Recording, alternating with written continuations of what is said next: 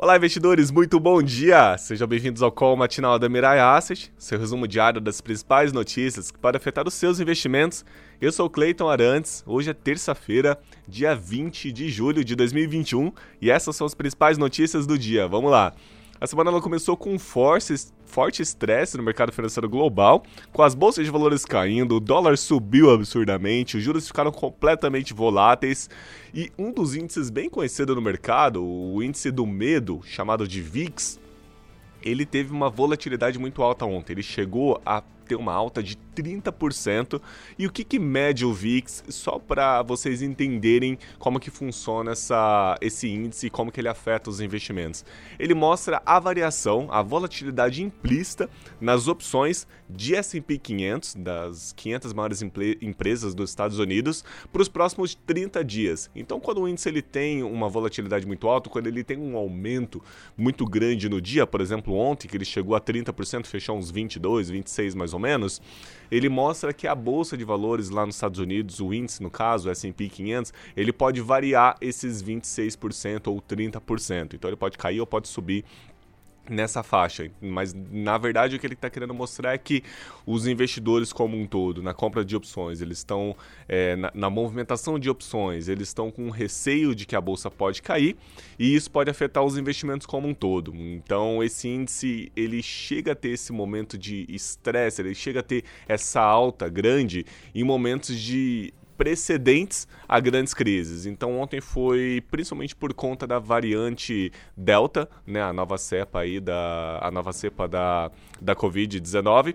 Então acabou tendo essa essa influência nos mercados globais. As bolsas de valores lá fora caíram bastante, aqui no Brasil também chegou a cair bastante. No final do dia deu uma recuperada e o dólar explodiu aqui no Brasil. E como eu disse, né, o aumento foi essa variante mesmo que ficou em vários países e pode retardar um pouquinho aí a economia global como um todo. Por conta desse fator, ficou um grande suspense também em relação à decisão da OPEP+, em aumentar a produção de petróleo em 400 mil barris por dia a partir de agosto, e até expectativas de que o Fed antecipe as mudanças em sua política monetária, porque a gente estava esperando uma, um aumento de taxa de juros, né? Os dados de inflação lá nos Estados Unidos eles têm saído, têm sido um pouquinho mais forte do que o esperado, é, em, em, outras palavras, os Estados Unidos ele pode, né, o Fed lá nos Estados Unidos ele pode ter um ajuste em taxa de juros, um aumento de taxa de juros antes do prazo esperado, que era em meados de 2024, finalzinho de 2023, talvez isso possa acontecer um pouquinho antes.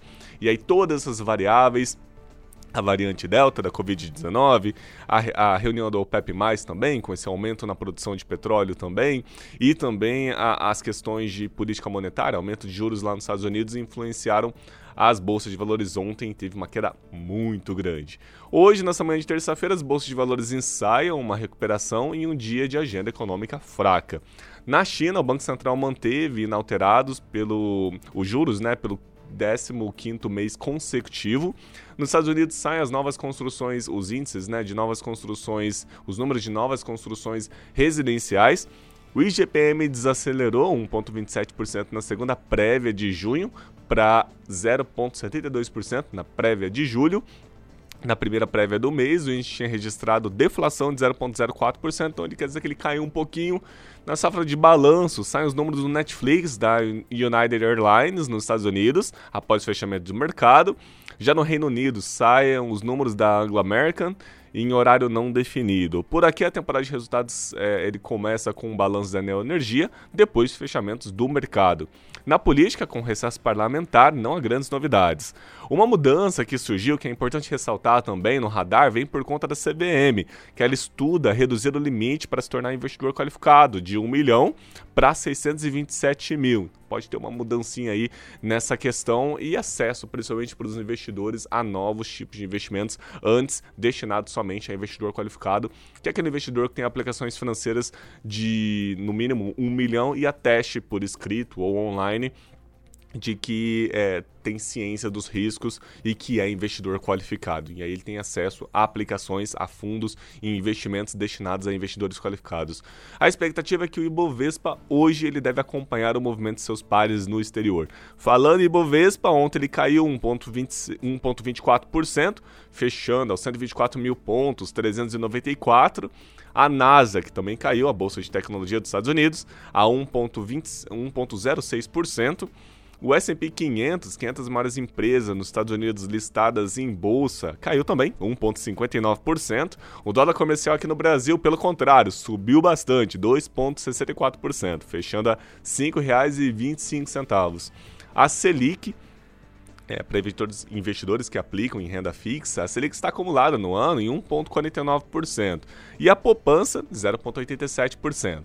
Na Ásia de valores, na, na Ásia, as bolsas de valores elas fecharam em queda. O Nikkei 0,96%, Xangai 0,07%, próximo aí do 0 a 0.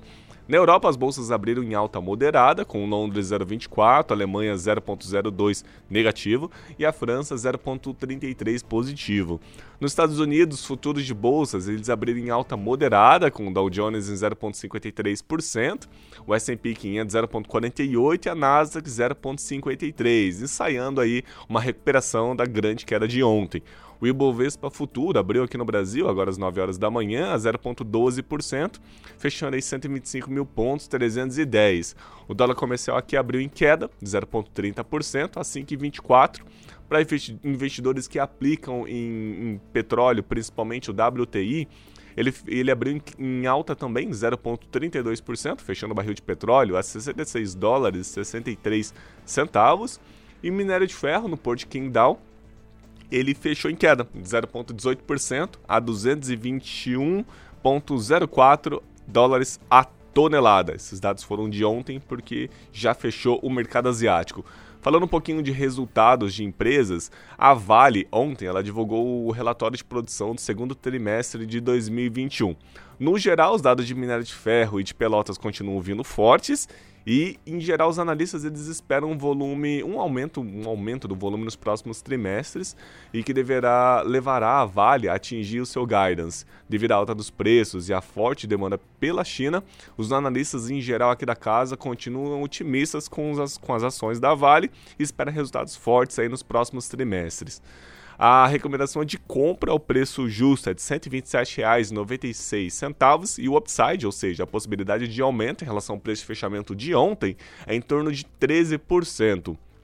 E falando também da Randon, a Randon, agora em, em, julho de 2021, ela divulgou a receita líquida dela, que ficou em 729 milhões, e um aumento praticamente de 76,8% em relação a junho de 2020, por questão principalmente da, da, da Covid que a gente teve ano passado, e a notícia foi positiva para ela. Os analistas esperam números crescentes ao longo dos próximos meses devido à recuperação da economia internamente.